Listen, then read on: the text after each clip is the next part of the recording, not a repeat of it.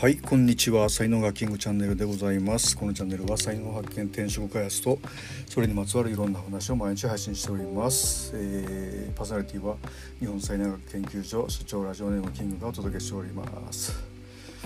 はい、えー、木曜日でございます。朝日を浴びる会、えー、をね終えまして、えー、帰ってきてえー、収録をしております。皆様はいかがお過ごしでしょうか。さて今日のテーマですね。えっ、と船と港と海みたいなね話なんですけども、まあ、要はあの人間というのはですねこう船に乗ってねえ港を出て海に出ますとですね、えー、冒険がしたいみたいな感じでね行くんですけども。で疲れてくるとあ港に戻りたいなっていうふうに思うしで港に戻ってきてね戻ってきた時はあゆっくりできると思うんですけどまたあしばらくするとね、えー、冒険に出たくなるという、まあ、この繰り返しなのではないかと。いうふうなことなんですけども、まあ、これって、えーと、人間の脳でいうとですね右脳があの平和な脳で、えー、あり左脳があの戦いの脳なので、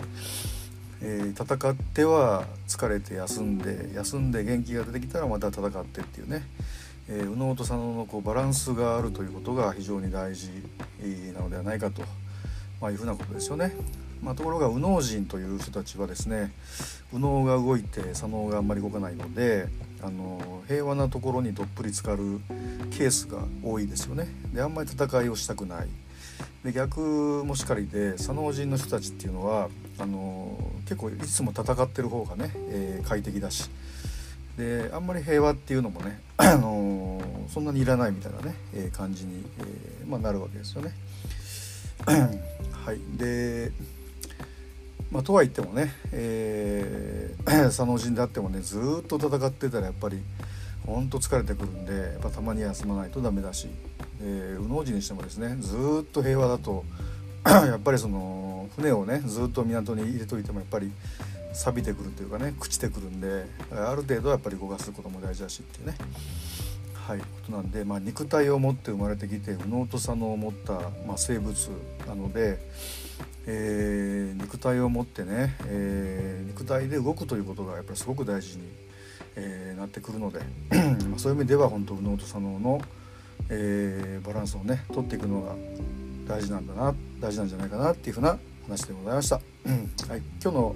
話はブログにも書いてますので、えー、そちらもお読みいただければと思います。はい、では最後までお聴きいただきありがとうございました。